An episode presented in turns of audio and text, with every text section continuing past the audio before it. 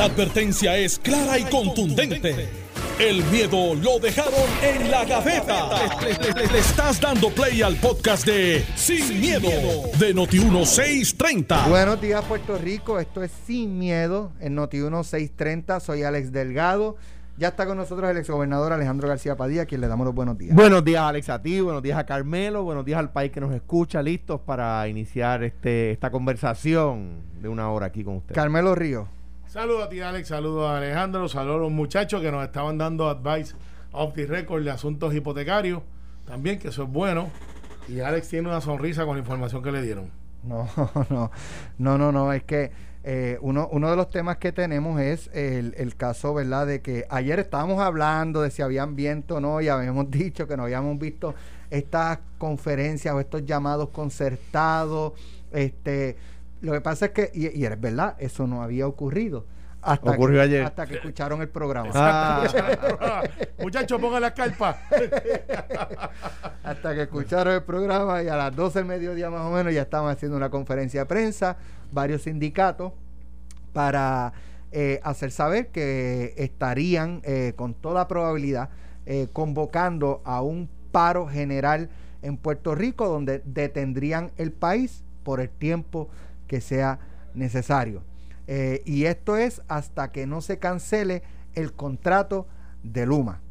Anoche tuvimos a varios líderes sindicales, estaba un profesor de, de, la, de la APU, no, no, recuerdo el nombre, me disculpa el profesor, es, había un, el presidente de la UIA, de la eh, Unión Independiente Auténtica, que es la de, la, de Acueducto, y un eh, algún Portavoz líder de sindical de la UTIEL, sí. Porque las últimas veces que hemos invitado a Ángel Figueroa Jaramillo, pues no, o sea, no, no ha podido ir.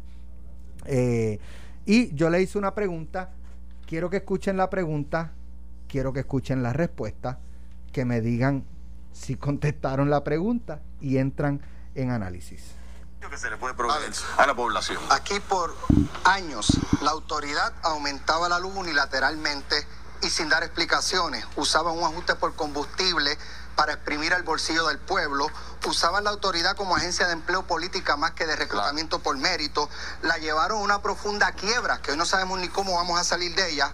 Eh, ¿Dónde estaban ustedes hablando de paro general cuando la autoridad abusaba del pueblo de esa forma? Bueno, yo te yo puedo no recuerdo decir, hablando yo te puedo de, decir de paro general. Yo te puedo decir que los compañeros de, la auto, de, de empleados de la UTIEL lo han estado planteando y los sectores, por ejemplo, nosotras y nosotros, en la universidad hemos estado haciendo ese planteamiento, y permíteme, sí. históricamente, es decir, el planteamiento de la politización de la Autoridad de Energía Eléctrica, la Universidad de Puerto Rico, la Autoridad de Acueductos Alcantarillados y otras agencias ha sido un planteamiento histórico. Una denuncia Ahora, estoy de acuerdo. La denuncia, las condiciones históricas para la paralización de todo un país no necesariamente se da cada seis meses. Se, bueno, son elementos que tienen elementos catalíticos. Años. Estamos hablando de años. Esto ha pasado Pero, por claro, años. De, de Nadie la... ha planteado aquí un paro general en beneficio del pueblo por estos abusos de la autoridad. Mm. Sí se han hecho las denuncias Pero por parte de la claro, claro, claro, yo difiero. Año tras año, o sea, y, claro. mi ejemplo, yo llevo 17 años en la autoridad de energía eléctrica y, y, y he estado en estos últimos 17 años que yo llevo y más a, a, detrás de donde yo estoy, donde antes de entrar, se han hecho denuncias. La Unión, la UTIERA, responsablemente ha hecho las denuncias de, de, de, la mala administración que ha habido en la Autoridad de Energía Eléctrica, de, de cómo la autoridad se politiquizó y, y, y, siempre se hizo las denuncias. Pero Claudio, una pregunta, y, y, todos podemos coincidir en que ha habido mala administración, eso está adjudicado. Ahora, ustedes pueden coincidir en que quizás a la UTIER se le fue la mano en los reclamos en un momento determinado. No, difiero ah, completamente. ¿Te acuerdas cuando se hablaba de la Viagra? Cuando sí, se hablaba de tantas sí, cosas que se le dieron eso a, la, entre, eso a los un convenio colectivo hasta la Viagra. ¿Tú te acuerdas cuando se hablaba de, de, yo, yo pregunto, yo este pregunto, de, combustible, que se hablaba del petróleo, que se hablaban de una sin, sin, sin, número de ocasiones que nosotros los sindicatos estuvimos denunciando que fueron hechos en el país y el dónde está el cartel del petróleo. ¿Qué pasa? Claro. Díganme, pregúntame, o sea, sí. yo, le, yo les digo que han sido cosas que nosotros cuando habló de cuando la UTIER reclamó y logró que el pueblo le pagara la Viagra, hicieron ¡uy! Se fueron por otro lado. Se desviaron. El petróleo. Eso llama ¿Verdad? Porque digo, vamos a hablar de todo. Creo que el profesor se llama Ángel Rodríguez Rivera, pues si no me el equivoco. profesor Ángel Rodríguez Rivera lo reconocemos en el sonido. Este, ahora, vuelvo y digo, y yo lo planteé, es cierto, las denuncias se habían hecho.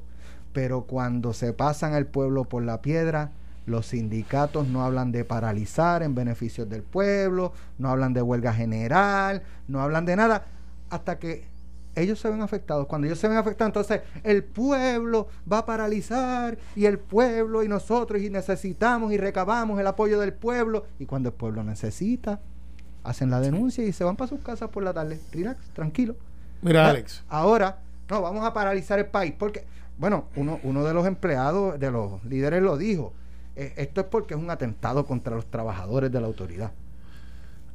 Qué bueno que lo reconocen, pero por el pueblo. No, pues el pueblo No, pudiera ser, pero no es lo principal. Y- Porque y- al y- pueblo se lo han pasado por la piedra todo el tiempo. Y nadie de ellos habla de paro general. Bueno, primero que nada, aquí hay aspectos políticos envueltos que algunos brincarán y dirán, Siempre no, están, ¿cómo así?". siempre, Pues, siempre han estado. Mi, mi- mi análisis, contra gobiernos populares, contra gobiernos Sí, bueno, eh, bueno, bueno, o vamos, vamos, vamos, vamos, agenda- vamos, vamos a organizarnos, vamos a organizarnos. En todas las manifestaciones hay algún eh, evento ulterior eh, que tiene que ver con asuntos políticos, sí. Pero los movimientos obreros, fíjate, que cuando se activan o se ponen en más en pie en polvorosa, es cuando está el Partido No Progresista. Y eso están ahí. Eso no es Eh, correcto. lo es. Bueno, ese es mi análisis. Bueno, Eh, la- ok, yo contesto ahorita. Está bien. Ustedes pueden decir que sí, que no. Los Jaramillo, cuando le toca, ah, pues, él está en, en varios en varios foros internacionales hablando de socialismo, hablando de cómo vamos a buscar la República de Puerto Rico y cómo vamos a sacar el gobierno.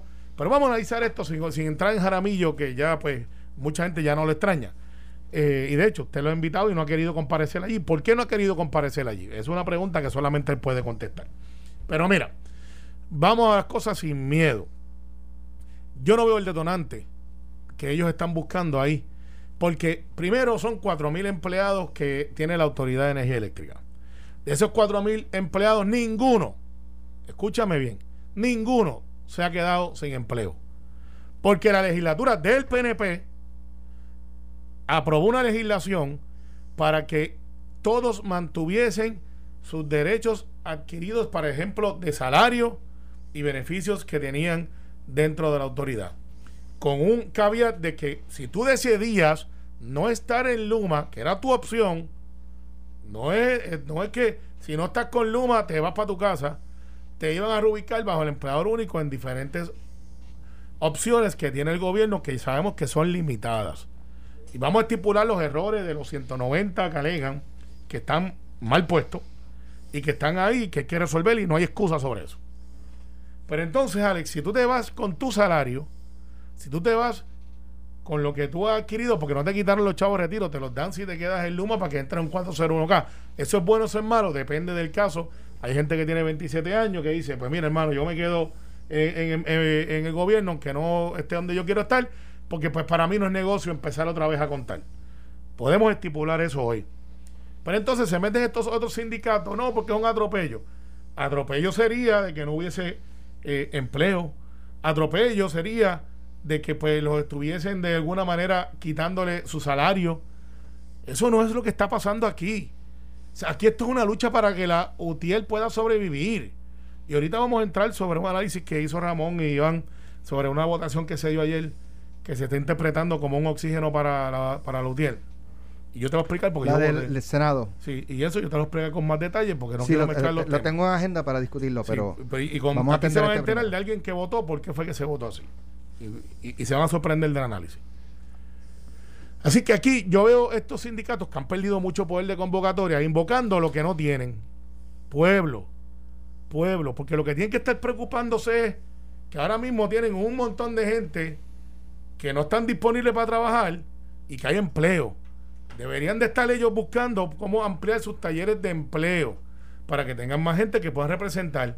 Entonces entran ahí y dicen, nos hemos este, eh, reunido y vamos a bloquear eh, todas las vías de tránsito. ¿A quién afecta eso? ¿Qué tú lograste con eso?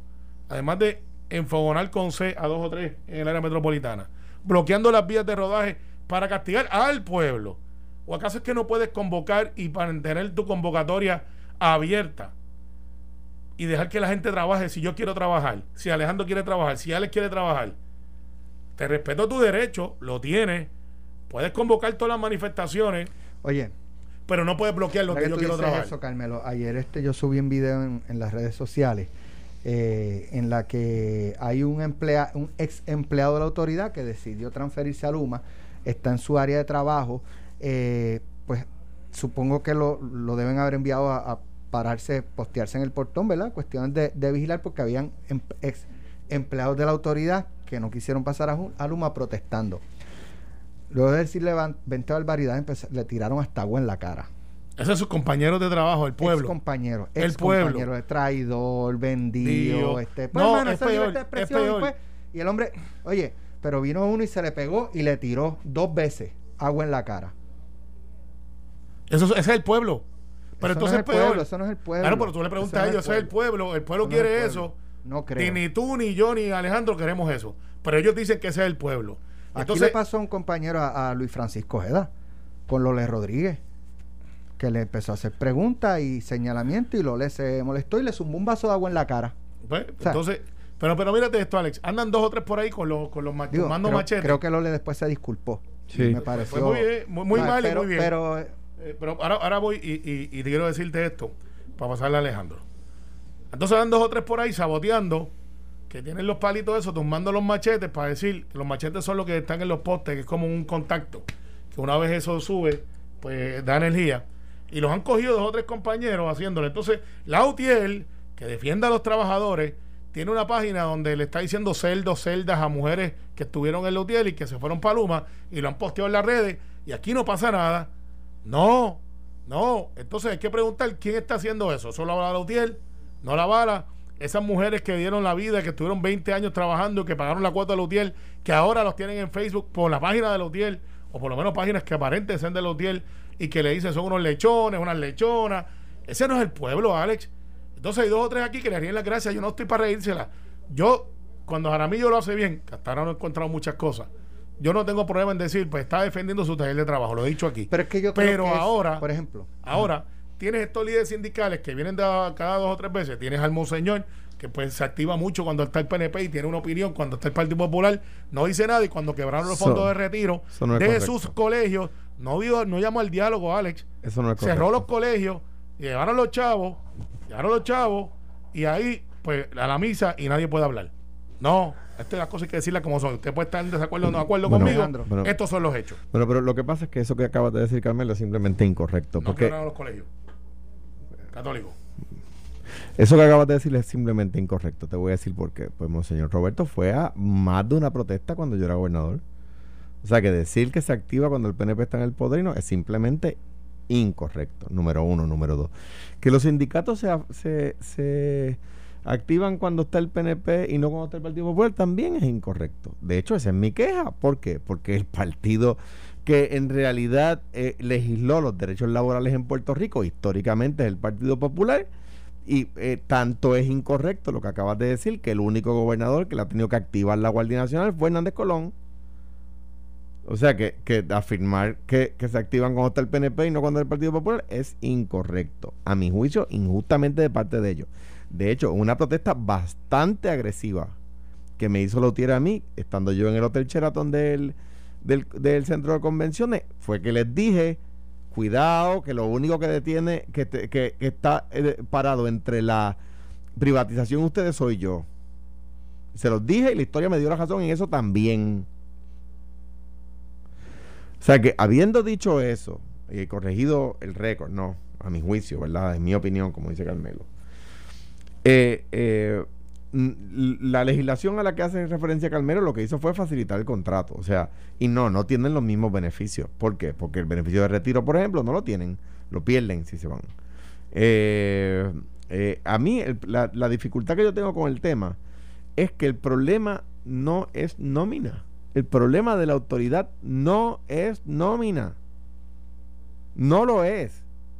Los sectores más conservadores es que del grupo fiscal en Puerto Rico y en Estados Unidos decían que el problema de la nómina se podía resolver con attrition, no con, no, no, o sea, yo creo que ahí no está el problema y yo creo que entonces esto es un problema buscado, pero habiendo dicho eso, y en cuanto a los temas que traen ustedes, lo que dice la pregunta que hace Alex ayer en jugando pelota dura, me parece que el profesor es una persona muy elocuente, muy elocuente. Yo creo que, él- que, que, que deberían los movimientos sindicales utilizarlo más porque es una persona muy elocuente que explica muy bien en muy poco tiempo, como suelen hacer los profesores, ¿verdad?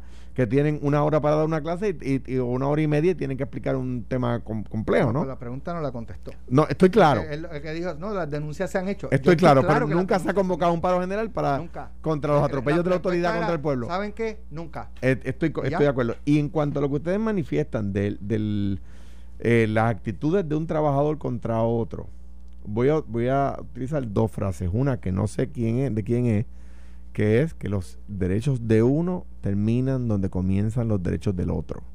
Y número dos, decía, creo que fue, si mal no, no recuerdo, ¿verdad? Puedo estar equivocado. Pedro Albizu Campo que la victoria de un puertorriqueño sobre otro puertorriqueño es la derrota de la patria. O sea, esto no puede ser de obreros contra obreros. Esto no puede ser puertorriqueños contra puertorriqueños. No puede ser. Eh, eh, yo, yo creo que en un país libre los obreros tienen derecho a hacer las protestas y el Estado tiene que im- impulsar las medidas que entienda que tiene que impulsar, ¿verdad? Eh, me parece a mí que no puede ser no que se derrota cualquier movimiento cuando se torna violento en nuestro país en el siglo XXI. Eh, me parece que así pasó también en, cualquier momento del siglo XX, ¿verdad? Pero para hablar del Puerto Rico de hoy, eh, lo- lo- no, no pueden ser movimientos violentos. Yo me alejo de las expresiones eh, que son, ¿verdad? Que, reducen el tema a si esto es Jaramillo o si es Wayne, Wayne St- St- Stensby, eh, eh, para aquellos que, que me, me- me quieren tanto en las redes, no, no sé ni siquiera pronunciar bien su apellido, pero anyway. Eh, Canelo eh, tampoco. este, eh, no, no se puede singularizar en eso. Se tiene que atender el tema en los méritos. En la medida en que se singulariza esto en una persona o en la otra, se pierde el objetivo de la discusión. ¿Cuál es el objetivo de la discusión? El país, el país tiene que tener un sistema eléctrico que sea confiable, número uno, al menor costo posible, número dos. Aquí hay gente que ha, pretendido atender esto desde la perspectiva del costo del kilovatio hora. Y lo he dicho muchas veces. ¿Quién administra la autoridad? No eh, eh, eh, mueve el precio de una manera dramática en ninguna dirección. No, el precio del kilovatio hora no está ahí. Eh, pues, eh, eh, cuando, cuando yo cuando era gobernador, el precio del petróleo bajó dramáticamente y en unión a algunas medidas que tomó el ingeniero Alicea, se logró bajar. Unas medidas que eran, esto sí lo puede hacer el que administra. Bueno, que la- la- las centrales generatrices que producen más barato no salgan todas a la vez a- para, para servicio de mantenimiento. Coordinar. Ah, eso eh, eh, el ingeniero Alicea lo hizo dirigiendo la autoridad porque sabe del tema y eso logró influir un poquito. Pero la verdad es que la gran baja que hubo no se debió a mi gestión como gobernador, se debió a que el precio del combustible en el mercado internacional bajó. Esa es la verdad.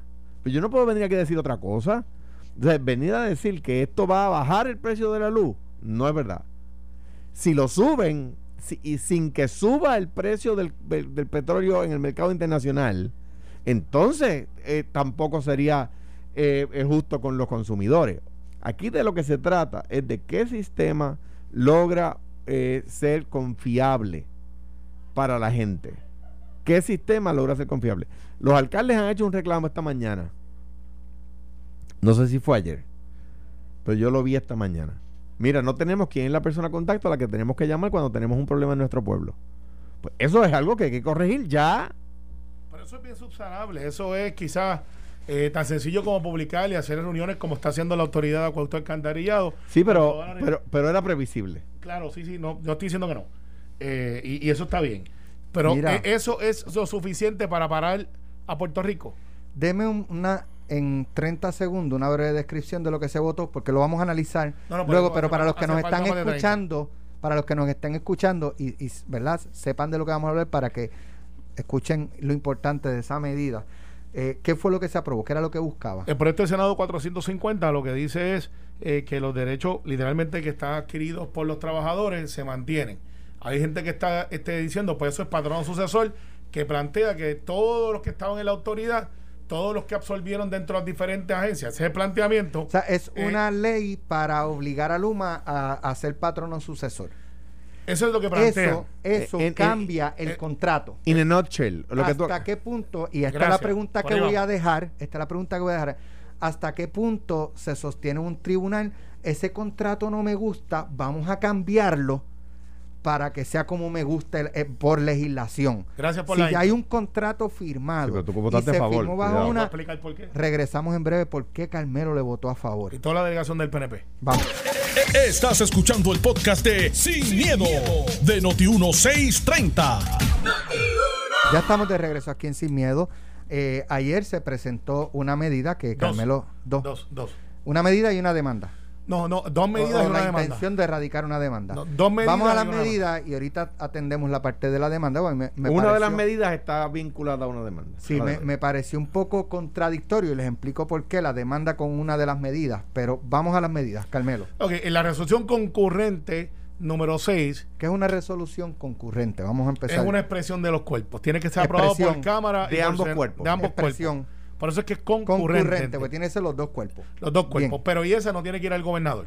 Por ejemplo, esa- para, para, felicitar, Delgado. para felicitar a Sin Miedo, porque es el programa número uno de las 9 de la mañana y eso, pues eso es una expresión. concurrente de ambos cuerpos. Si le hiciera solamente el Senado, eh, pues fuera una moción. Ok, muy Cuando bien. es concurrente de los dos y no tiene que firmarle el gobernador. O sea, no va para allá para nada. Para nada. Ok. Pues ese expresión concurrente lo que decía era que literalmente que, que el contrato de Luma había que anularlo porque no había cumplido con el requisito de, de registrar. Eso es una expresión. Sí, nosotros planteamos en aquel momento, ese es el vehículo equivocado porque tienes que usar una conjunta. eh, la conjunta tiene que aprobar la Cámara y Senado, va a donde el gobernador, el gobernador la firma. En el debate que se dio, el presidente del Senado, en un debate con el pasado presidente del Senado, de back and forward de ellos dos solos, Toma eh, y, y, y Dalmau. este, nosotros levantamos esa bandera y decimos, mire, este es el método equivocado. Y allá José le dice, sí lo es, pero es como único lo puedo aprobar porque si lo envío por el otro lado, Pierluisi no me lo firma. O sea que lo, lo admitió. Eso era una lucha como de Undertaker con, con Carly Colón. O Hércules Ayala para hacerlo más con Carlitos Colón y Hércules Ayala para hacerlo más criollo. No, porque es que Undertaker mide como 6 más de Está bien, 6 pero Hércules, Ayala- mide como 6'5". O es grande. Seguimos, seguimos. Entonces, eh, la, que está creando controversia y fue motivo de análisis de los muchachos de Apalo Limpio, que es la 450, y que en pelota dura eh, plantearon la figura de patrono sucesor. Es una medida que el proyecto del Senado 450, que algunos plantean que es para perpetuar la UTIER. Bueno, la medida como estaba planteada tenía un montón de cosas, de que Pierluisi había dicho tal cosa, de que tenía, parecía un discurso. Eh, nosotros le enmendamos y le quitamos todo lo que era la exposición de motivos. Despidieron. la- la- La pedimos y, y, y, y- se, y, se, y se aprobó. y se, y se aprobó quitarle todas las Porque enmiendas. seguro era para que ustedes votaran a favor si se enmendaba de esa forma. Y ahí vamos, ahí vamos. De esa Yo no estaba allí, pero lo anticipo. Pues, ¿no? pero eso ha pasado, tú Claro, estuviste allí con claro, nosotros. y, claro, claro. digo, mira, tú le quitas todo ese lenguaje incendiario, político, partidista, y vamos entonces a lo que está buscando la medida. La medida está buscando proteger a los trabajadores. Pues, ¿quién puede estar en contra de eso? La decisión que nosotros tomamos, primero que nada, no está en contra del gobernador. Nosotros, los 10 que estamos en el Senado y los compañeros que están en la Cámara, apoyamos al gobernador mil por ciento.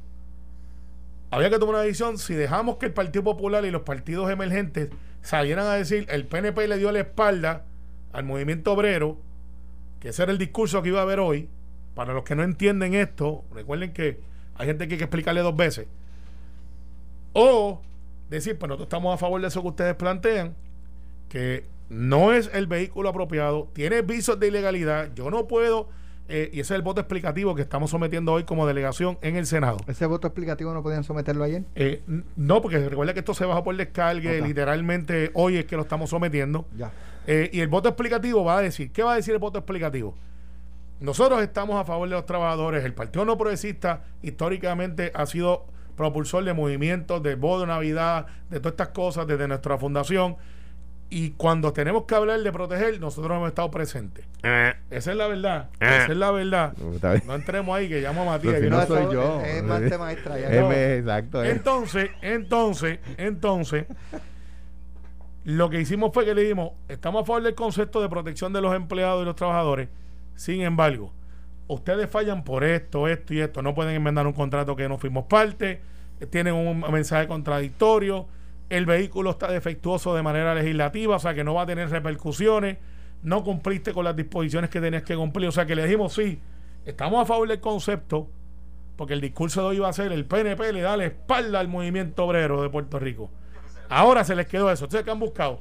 Que ahora el PNP en Senado y Cámara han traicionado al gobernador. Mira, mira. Nada más lejos de la verdad. Así Pues- que, sin miedo, es una decisión política, como las que tomamos allí, porque eso es un parlamento político, de llevar un mensaje a la clase trabajadora que el PNP no le da la espalda y reconociendo que lo que ellos están haciendo no cabe. Así que yo no estoy en desacuerdo con lo que planteó hoy Ramón Rosario, de que no cabe este, legalmente, no es el vehículo, eh, tiene, es, es inconstitucional, pero el fundamento no puede ser ahora.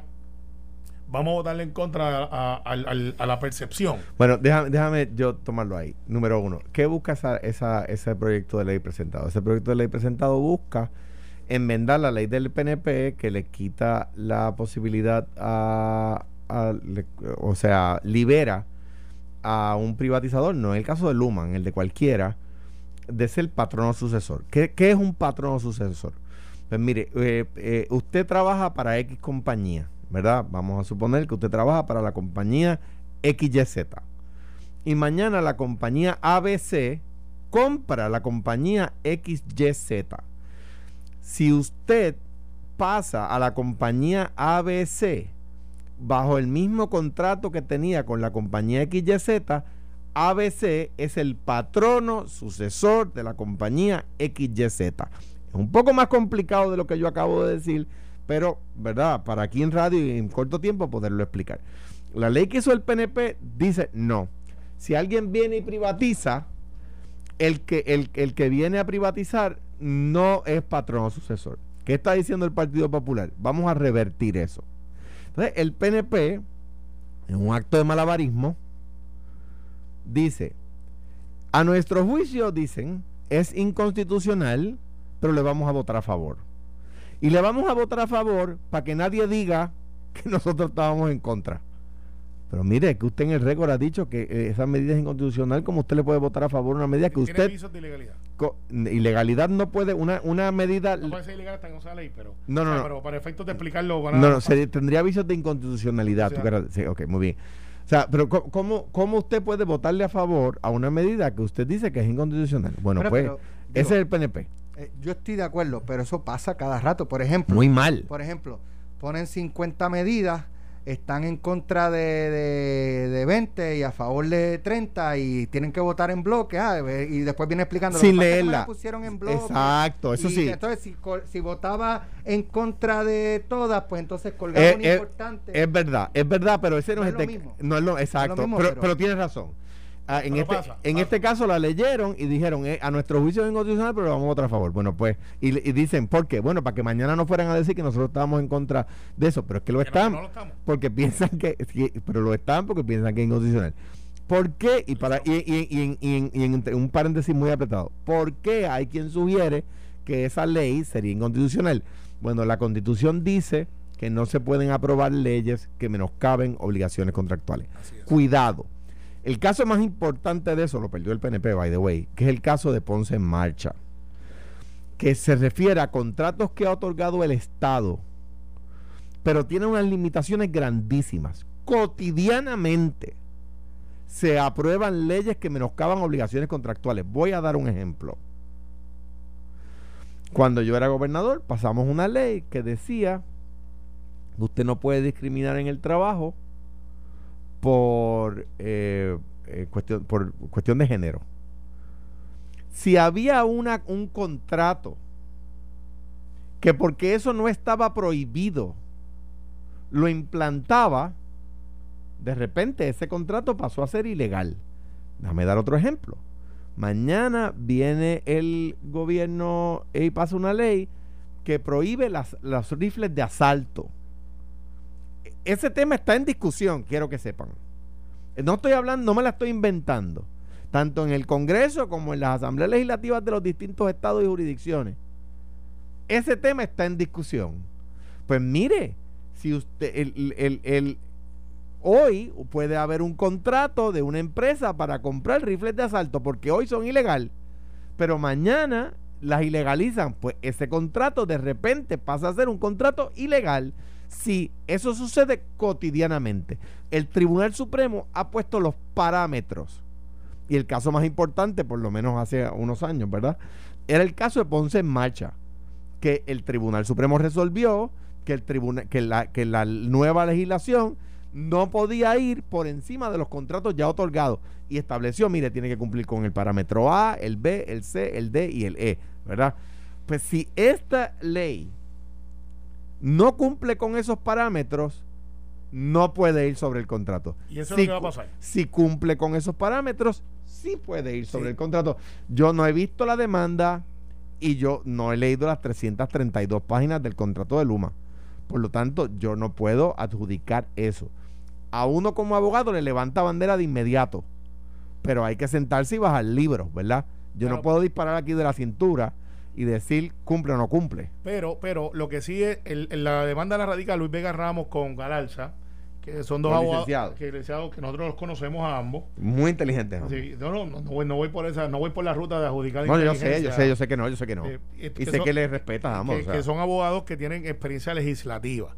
El fundamento que ellos plantean, basado en la demanda, que es otra cosa diferente a lo que hay, eh, que trataron de, de impulsarlo ayer a través de la razón concurrente número 6, que vuelvo y repito, no es una expresión, no tiene ningún efecto, es, mira, Luma y el gobierno de Puerto Rico hicieron un contrato, y en ese contrato tenían la responsabilidad de registrarlo.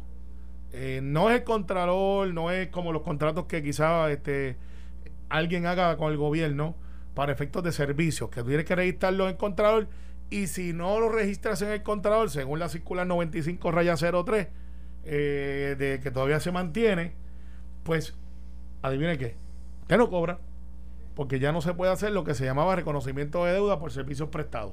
O si lo haces, pues eh, estás en violación, por lo tanto tienes que demandar y en el, dibu- el- el tribunal puede llegar a un acuerdo.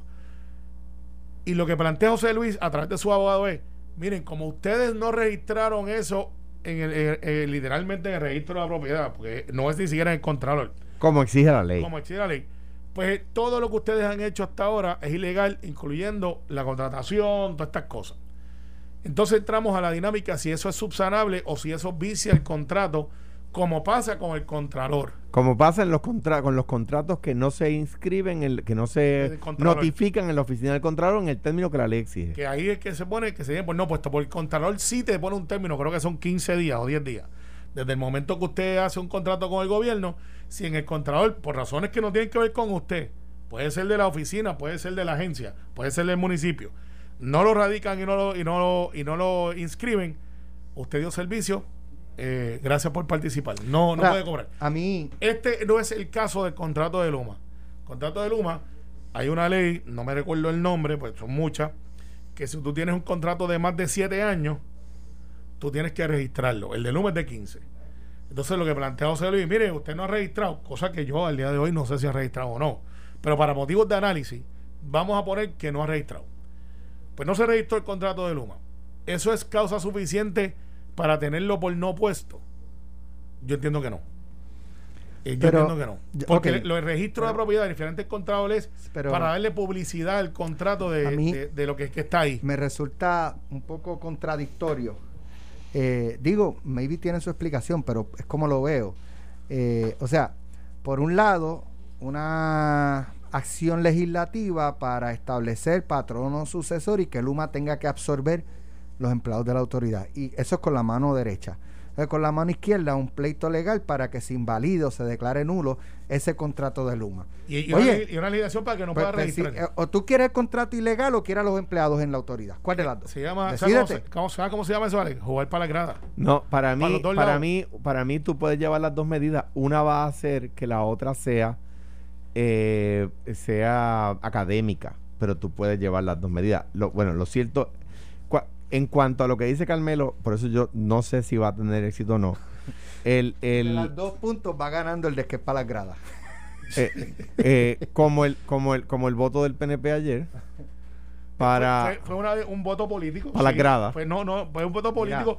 Y si pero quieres- pero espérate cuando es el Partido Popular dice para la grada cuando es el PNP dice para el político Viste, vas aprendiendo, vas Oye, aprendiendo. que- que Vas eres un duro, ah, eres un Eh, duro. el juego. Eres un duro. Poco a poco, poco a poco. Mira, no quiero terminar eh, sin una noticia bien positiva, Lo bien vi, lo vi. importante y que nos llena de orgullo y es que el pasado eh, miércoles nuestro querido amigo y compañero José Enrique Alvira, el lunes, El domingo. el domingo, el domingo, Domingo, día eh, 30 de si yo tuviera esa voz to- to- te, El te digo compañero chacho, José Enrique Alvira fue reconocido por la respetable logia amazónica número uno de Valles de Gurabo en Puerto Rico y eh, le entregaron una placa muy bonita con un micrófono de locutor. Dice José Enrique Alvira, nuestra respetable logia dedica como un merecido homenaje a la actividad para reconocer a los profesionales de la radio 2021 en celebración de Mayo Mes de la Radio. Es usted una prestigiosa figura que ha sobresalido en la locución radial con un estilo único aportando de esta manera mejorar la calidad de vida en Puerto Rico. Dado hoy en, Gur- en Gurabo, Puerto Rico, 30 de mayo, Julio Guzmán, eh, venerable maestro, Miguel Monserrate, secretario, y Pedro Colón, presidente del comité organizador. Alvira, qué, qué orgulloso de, de- de que seas nuestro compañero de trabajo, que estés con nosotros Gracias, por tanto tiempo. O sea, yo llevo ya aquí con una sabática que cogí de dos años, pero voy para 20 años ya en unos radios. Eh, y Alvira ya era una institución aquí. Yo lo Alvira, yo, te yo te cambio esa narrativa. Yo creo que no, no tiene nada que ver. Bueno, son no tiene nada que 59 ver. años. Bueno, son Mira, son 59 las- mira años. las hojas radio. blancas. Desde como- que nació, pero no, eso no es el tiempo que lleva en la radio. Si él tiene 59 años de edad y lleva mucho No, pero menos, no, no, lleva- de- mucho menos en la ¿Cuántos años radio. llevas, Alvira? 59 años en la radio, 38 de ellos aquí en Noti1 con mucho orgullo. 38. Con esa voz. 38. Eh, eh, lo que hace Jun Jun y lo que hace Elvira. con Carlos Figueroa. Con Carlos Figueroa comenzamos. Carlos Figueroa, ¿verdad? Con Comencé este- en el 1983. Ah, en bueno, pues Noti1. ya estaba Payito Noti1 Acosta. se fundó en el 82. Al año de estar Noti1, correcto. pues yo entré. Era Radio 1, en el 78-79 se convirtió en cadena última hora, que fue como con, encadenándose con distintas estaciones y fue cambiando su formato. La supercadena. Pero después fue convertida en Noti1, eh, Noti1, era cadena Noti1. Y entonces era con Payito Acosta, eh, que era el, era el dueño. El dueño. Eventualmente eh, la venden a una compañía de inversiones norteamericana y finalmente en el 96-97 por ahí este, la familia Soto adquiere Noti1 y me parece que fue Fidelity también, ¿verdad? También. Este, era Fidelity Noti1 Y eh, Beautiful Music. y, Beautiful Era la Music. otra Y compañía. estábamos antes en el 1320 Así en el 1320 Ahí fue que empecé yo en el y, no- y- 1320. y el 630 era la supercadena Ah, entonces por la eso familia es. Soto en el 2000, entre el 2001 al 2003, yo creo que fue más do, 2000, 2003 por ahí más o menos, eh, compran eh, lo que es Supercadena y entonces mueven a Noti1 de la frecuencia en, en la zona metro del, del 1320 al A 630. 630. Y desde Pues- entonces llevamos casi 20 años en la Y frecuencia lo, del que, y, lo, y- 630. y lo que hace Elvira y lo que hace Jun Y Jun, to- eh, eso es como un Todo- trademark. aquí estuvo este Rubén Sánchez, estuvo con nosotros, eh, Así es. Alvira, estuvo antes Carlos Figueroa, estuvo Machi, ¿verdad? Machi Medina fue director aquí también, que en también. paz descanse. Eh, así que Noti1 es una institución. Eh, De aquí han salido grandes periodistas, grandes locutores como José Enrique Alvira, el maestro Rafi Y Jiménez, algunos que no han también salido, que no han salido como, como Elvira. Este, así que De aquí han salido algunos grandes, ¿cómo- pero y otros grandes que se han Bueno, yo quiero quedado. darle las más expresivas gracias a la logia amazónica número uno de Gurabo, donde en una majestuosa y elegante actividad se le rindió homenaje a este servidor. Y también fueron reconocidos allí otros compañeros, otros compañeros de la radio, eh, por ejemplo, este Judith Felicier, el músico Humberto Ramírez, Carmelo Vázquez de Radio Tiempo, que también fueron homenajeados allí. Qué bien, pues nuestras felicitaciones, Alvira. Un gran abrazo, Elvira. Gracias abrazo. por seguir aquí con nosotros, Alvira. Enhorabuena. Eh, ¿Cuánto es? ¿59 de edad? De edad, de edad. De edad, Carmelo, de edad. Jun Jun dice que lo va a alcanzar. Alvira llega aquí todos los días a las 5 de la mañana. a Alvira. Alvira, Si yo usted le, co- le coge el consejo a Carmelo, que fíjese que a Carmelo no se le pone, no se le pone el pelo blanco. ¿No, No, has fijado? no, no. Pero, pero cuando tenga, busca Pelle para que, no, para que mantenerlo negrito. Alvira, muchas felicidades. Gracias, Alejandro. Gracias, Muchas Carmelo. gracias a que pasen buen día los próximos pelotados. Esto fue, el podcast de Sin, miedo, de Noti1630. Dale play a tu podcast favorito a través de Apple Spotify, Google Podcasts, Stitcher y notiuno.com.